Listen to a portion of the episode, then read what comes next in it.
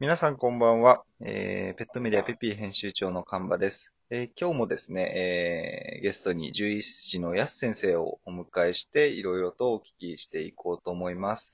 安先生、今日もよろしくお願いします。はい、看板さんよろしくお願いいたします。今日はですね、えー、一つテーマとして、えー、体表のチェック、まあ、体の表面ですね。ペットの体の表面をチェックして、どんな病気の疑いがあるかという見方についてちょっと勉強させていただきたいんですけど、よろしいでしょうか？はい、お願いいたしまお願いす。します。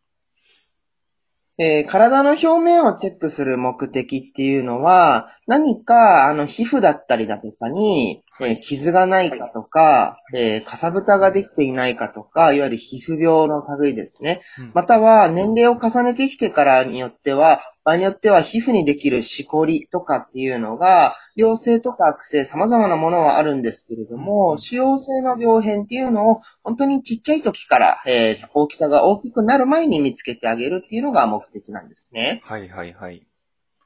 なので、新しくできたしこりが腫れ、しこりとか腫れっていうのを、飼い主様が日々お花の先端から、えー尻尾の先までよく触ってみてあげるといったところが大切なことになります。やっぱり実際に触るというのが大切なんですね。そうですね。なので、あの、鼻の先から順番に1週間に1回は、えすべての部分をさよーく触って、指先で何かちっちゃなしこりがないかなっていうのは見つけていただきたいところなんですけれども、はいはい。体の表面以外にもう一つ、えー触っていただきたいところが、ワンちゃん、猫ちゃんもリンパ節という免疫に関わる器官があります。リンパ節？はい。その中でも体表、えー外側から触れることができるリンパ節のことを体表リンパ節と言ったりするんですけれども、はあはあそれが大きく5つあります。あはい。どこにあるんですか？まず一番最初は化学リンパ節という耳と顎の間ぐらいのところ、耳と顎の間。はいはいはいはい。の近くにあるのが、えー、化学のリンパ節なんですね。そして、その下にある、えー肩の前にあるところが線形リンパ節。はい。肩の前ですね。はい。そして、脇の下にあるところが液化リンパ節う。ん。脇の下。そして、お股の V 字のところにあるのが鼠径リンパ節。はいはいはい。そして、えー両膝、後ろ足の両膝の後ろにあるのが質化リンパ節という5つのリンパ節になります。はあ、はあはあ、このリンパ節が腫れてきてないかどうかっていったところを飼い主様がしっかり、えー触っていただきたいところではあるんですけれども、はい。えリンパ節によっては正常ではあの触ることができないぐらいの大きさのものもあったりします。うんうんうんうん。で、リンパ節が腫れてくる原因っていうのは本当にたくさんあったりするんですけれども、はい。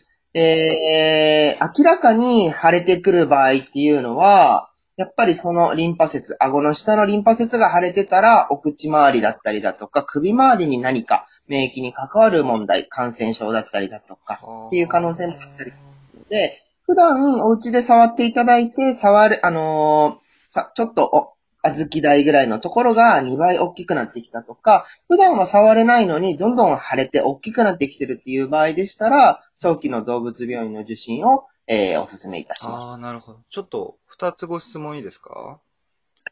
あの、触り方なんですけど、そんなに強く触らずとも撫でる程度でいいんですか？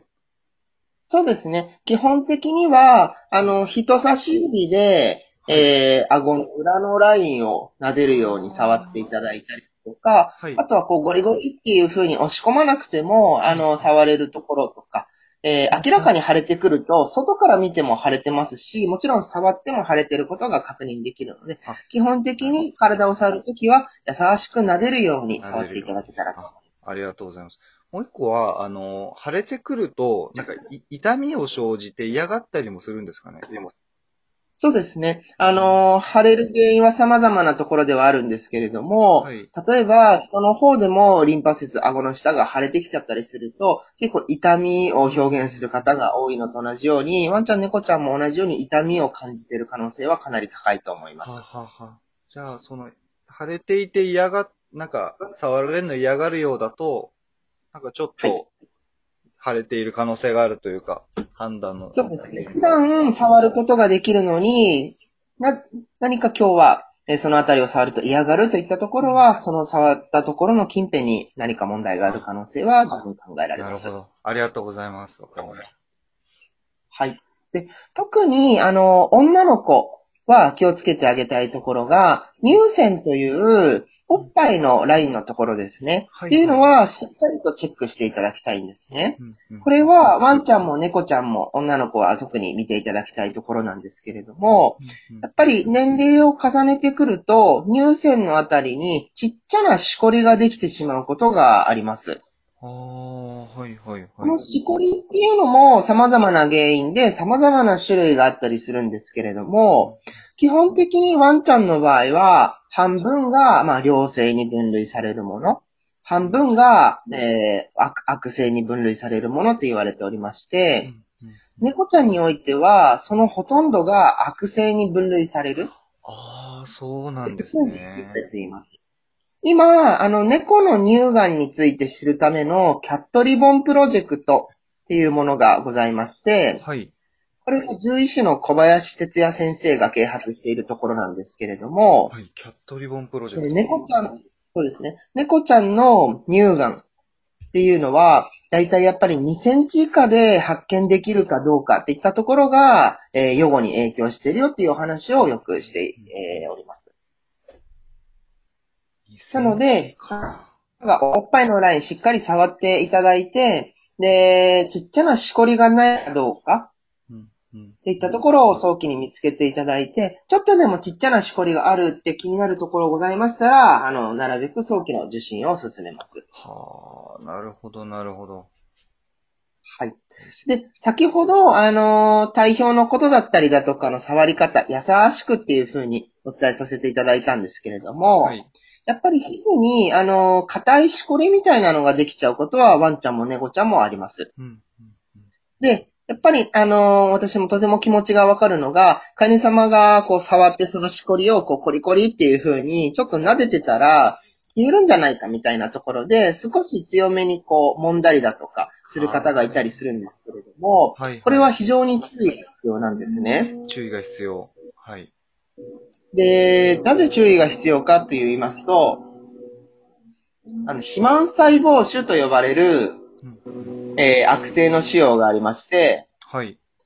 で、この腫瘍はですね、あの、刺激をすると、細胞自体がどんどんどんどん大きくなってしまったりだとか、え？っていうのは、その細胞の中に含まれるヒスタミンとかヘパリンっていうような刺激の物質っていうのが放出されることによって、えー、触った部分が全体的に赤くなってしまったりだとか、悪さをして、えーしまうことがあったりしますので、はい。えー正体のわからないしこりっていうのは、すごいしあの心配だとは思うんですけれども、過度に刺激しないように注意していただけたらと思います。じゃあ、そのしこりの中には、触れば触るほど大きくなっちゃうようなものもあると。そういう理解そうなんでです。す。うわー、恐ろしいですね。はい。なるほど。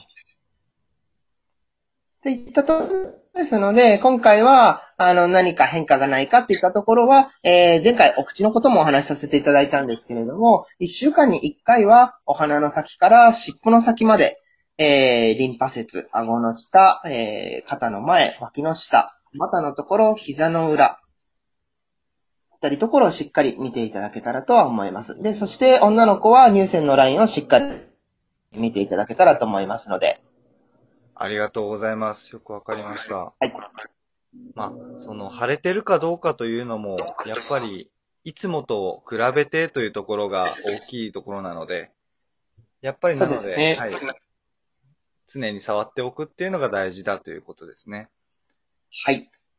ありがとうございました。ということで、えー今回はですね、えー体表チェックの仕方というテーマで、えー、安先生に教えていただきました。安先生、今日はどうもありがとうございました。はい、ありがとうございました。えー次回もですね、ぜひ楽しみにしていただければ幸いです。では、えー今回は以上になります。皆様お疲れ様でした。